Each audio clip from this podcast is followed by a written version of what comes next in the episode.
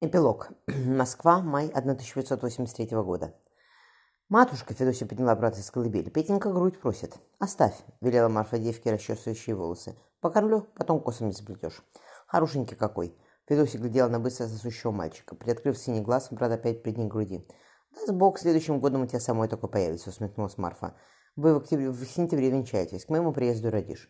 «Матушка», — Федосия покраснела, — «а рожать больно? Сия тебе не песенки петь», — ехидно отозвалась мать. «Однако миссис Стэнли кушерка опытная, девка-то здоровая, бояться нечего. Жаль, что меня рядом не будет, ну что делать? Зачем Петнику в Кремль вести? Он маленький еще такой». Федосия приняла задремавшего брата. «Государь велел, чтобы все вы были», — коротко сказал Велиминова. «Девку позови, пусть косу мне доплетет. И проследи, чтобы младшие были готовы, хорошо?»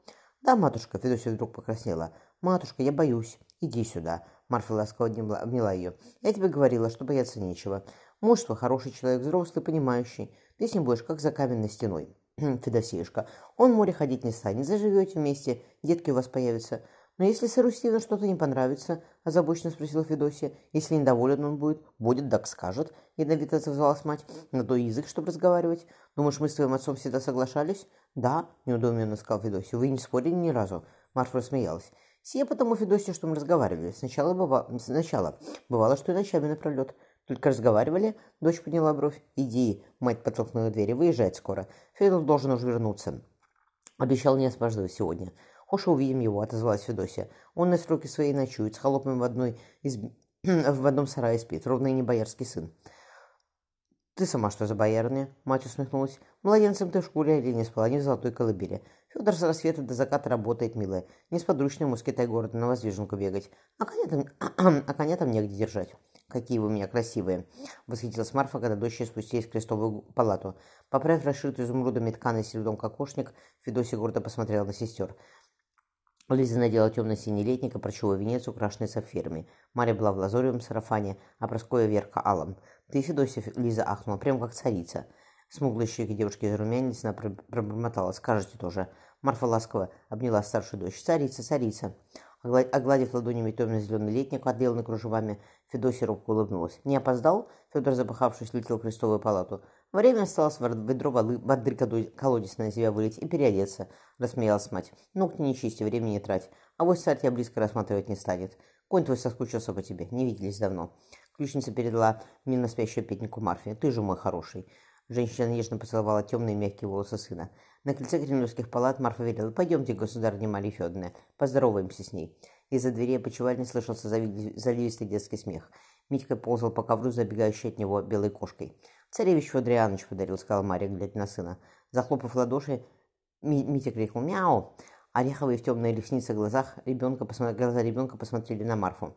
Боярная улыбнулась. «Встает-то он, встает, только не ходит еще, боится озабоченно отозвалась государня. «Ему весь восемь месяцев только», — успокоила ее Марфа. «Как раз к концу лета и пойдет. Детки-то ваши все пригожие, храни их Господь». Марья Федоровна вздохнула. «Как младшего-то назвали? Петенькой по отцу». Марфа помедлила. «Он же через два дня родился, как Петр Михайлович представился. Упокой, Господи, души его». И царица не закончила. Марфа нашла ее руку и крепко пожала. «На все воля Божия, Марья Федоровна». Тяжело поднявшись с трона, царь глядел Марфу со всех сторон. «Ты все не меняешься, Марфа Федоровна», — усмехнулся он. «Шестое дитя, за тридцать тебе, а ровно девочка пятнадцатилетняя». Федосия Петровне сколько исполнилось?» — кивнула на девушку. «Шестнадцать в марте было», — спокойно ответила Марфа. «Свахи не ездит еще?» — улыбнулся царь. «Да разговорена она в Англии. В конце прошлого лета отправляю ее туда, в государь. В сентябре венчается она», — сказала женщина. «С кем сговорена-то?» — спросил Иван Васильевич. Федосия была открыла рот. Холодные пальцы матери сжали ее запястье. «С другом нашим семейным, тоже купцом. Удовец, он человек взрослый. Хорош для нее будет». Марфа взглянула в глаза, в глаза царю. «Держи, Федосия Петровна, подарок на венчание твое». Царь стянул с пальца перстень. «Благодарю, государь», – прошептала девушка. «Марфа Федоровна», – царь хломая прошел к трону, – «позвал я тебе детей заради того, чтобы порадовать вас». Иван Васильевич погладил бороду. «Ты из рода своего последнего осталась, нет Велиминого боли», – он помедлил. «И как ты и слуга моя верная, докрешила, что и род ваш прерываться не должен. Отныне будете именоваться Воронцова-Велиминовы». Передав петнику старшей дочери, Марфа поклонилась царю. Иван усмехнулся. «Вотчинами вас тоже наделю. Муж твой покойно распродал все, а тебе, может, статься и понадобится уды».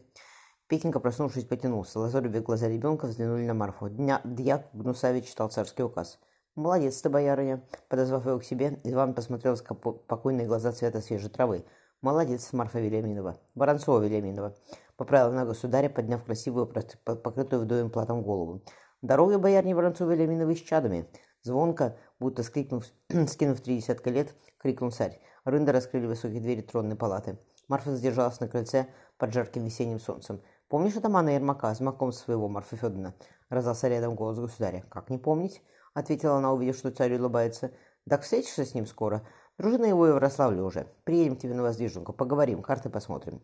Сие это последнее, что мы на Москве сидим. Хватит», — жестко сказал Иван Васильевич. «Сибирь?» — коротко спросила Марфа. Царь кивнул. «Сибирь, покуда до края ее не дойдем». Забили колокола к обедне, Марфа перекрестилась. «Помоги нам, Господь».